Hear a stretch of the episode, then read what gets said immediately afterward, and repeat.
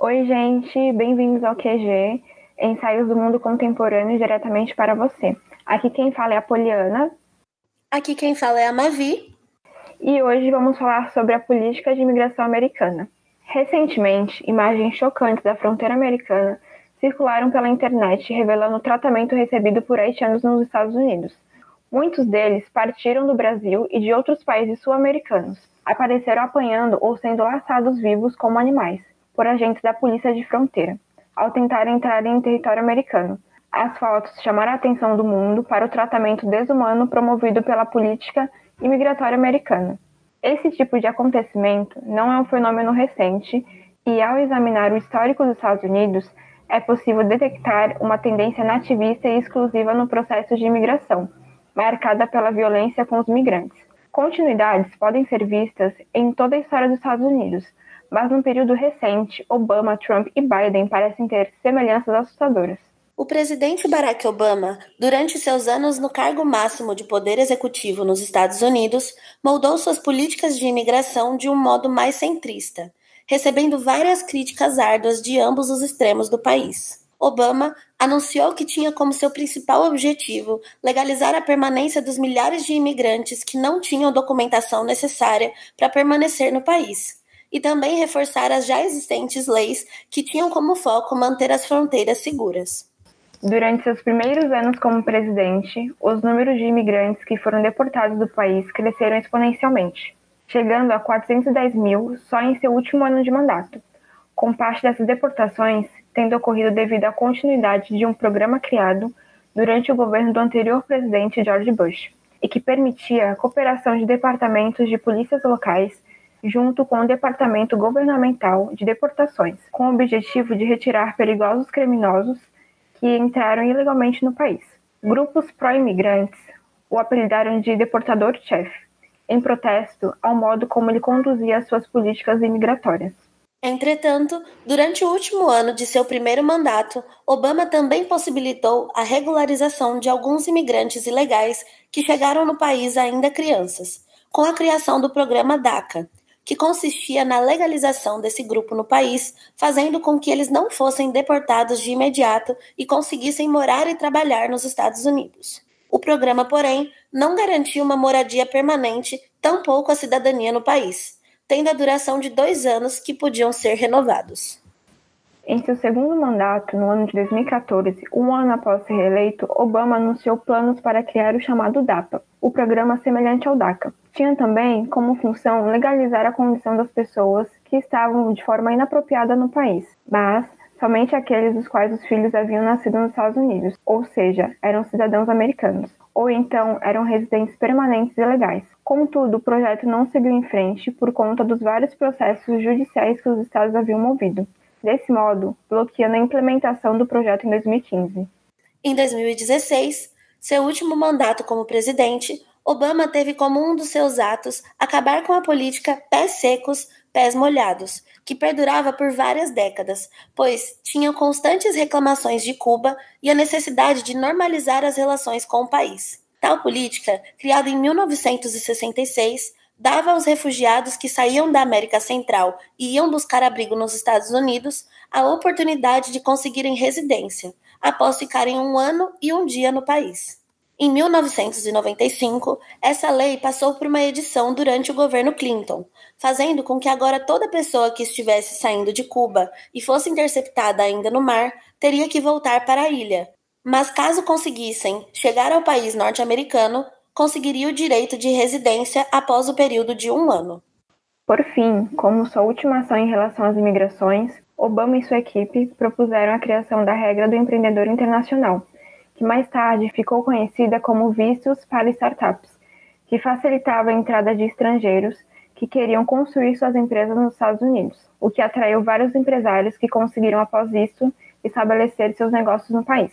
Sendo assim, através de várias políticas de imigração durante seus dois mandatos, Obama se tornou um dos presidentes que mais deportou imigrantes ilegais no país, mas também protegeu cerca de 750 mil deles que conseguiram permanecer legalmente no país. Seu sucessor, o republicano Donald Trump, sempre foi claro em sua posição contra a imigração em sua plataforma eleitoral.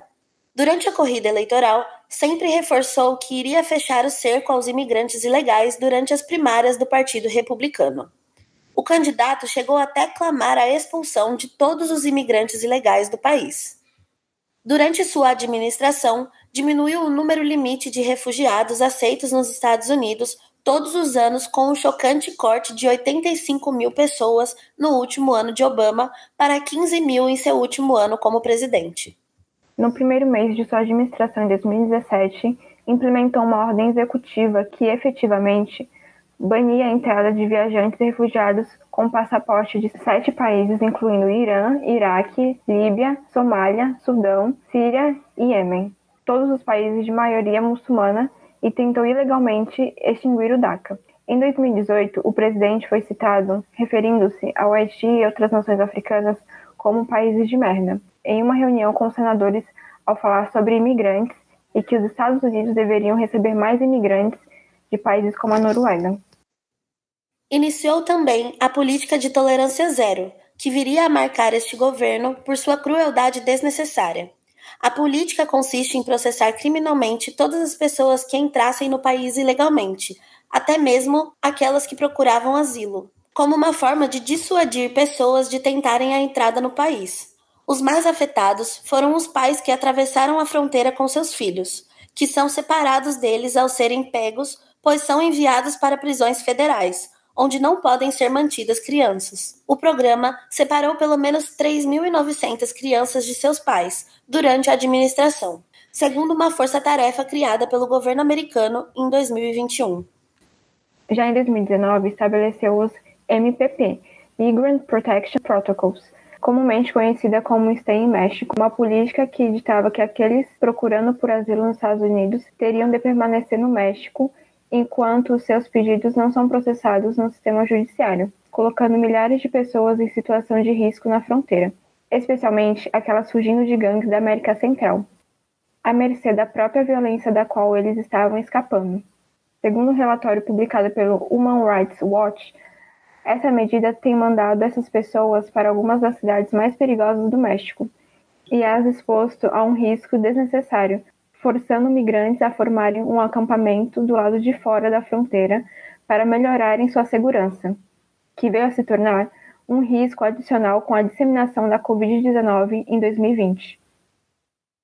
Com o contágio descontrolado da Covid-19 nos Estados Unidos em 2020, o governo enxergou uma nova oportunidade para restringir ainda mais sua política migratória, utilizando uma falsa pretensão de preocupação com a saúde pública para impedir a entrada de pessoas procurando asilo. O governo começou a expulsar indiscriminadamente pessoas que entrassem no país, essencialmente fechando a fronteira. A medida é uma má interpretação intencional de um Código de Saúde dos anos 40, que permite ao governo banir a entrada de pessoas e bens de entrar no país sem a entrada dessas pessoas representar um risco à saúde pública. É importante relembrar que essa medida não foi criada para impedir a entrada de imigrantes e nunca tinha sido aplicada dessa forma. Quase 200 mil pessoas foram expulsas dos Estados Unidos dessa forma em 2020, segundo o Departamento de Segurança Nacional. No fim de 2020, Trump pede a eleição para o ex-vice-presidente Joe Biden, pondo um fim a um período marcado por constantes ataques e violações de direitos dos imigrantes. Em sua campanha para a presidência, Joe Biden fez promessas de acabar com muitas das medidas tomadas na administração anterior e retornar ao modo centrista da época Obama, uma estética de civilidade que faz sucesso com os eleitores do país. Mas ao ser eleito, tinha uma crise para enfrentar. Expulsões de Trump causaram uma dificuldade na fronteira, pois ao saber da notícia da mudança do governo para uma mais amigável aos imigrantes, um grande volume de pessoas que haviam sido deportadas no ano anterior, somadas às pessoas que decidiram emigrar devido aos efeitos devastados da Covid-19, tentaram entrar nos Estados Unidos. Esse movimento resultou em um grande aumento no número de tropas na fronteira, com um milhão de apreensões nos seis primeiros meses deste ano. A crise foi tanta que a vice-presidente Kamala Harris chegou a fazer viagens para discutir com os presidentes da Guatemala e do México soluções multilaterais para o problema. A vice-presidente anunciou em julho um plano para fornecer ajuda para os países originários dessas pessoas na América Central, com um esforço para a redução do número de pessoas que imigram para os Estados Unidos. Em setembro deste ano, uma nova crise de imigração emergiu na fronteira, a de haitianos chegando nos Estados Unidos. A maioria tendo vindo da América Central, América Latina e do Brasil. Essas pessoas haviam, em sua maioria, deixado o Haiti após o terremoto em 2010 e têm migrado desde então.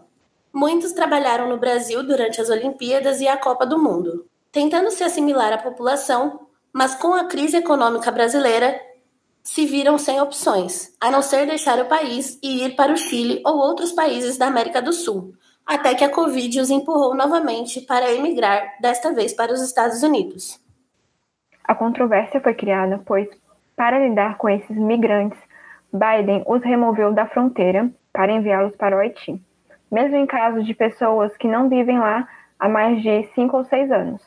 Mais recentemente, um juiz federal do estado do Texas julgou que a administração Biden deveria retomar a política STEM em México, que havia sido suspendida desde o início do ano, indicando que os abusos sofridos pelos migrantes não devem acabar logo e reforçando que, independente de quem for o presidente, a política americana é homogênea quando se trata de imigração.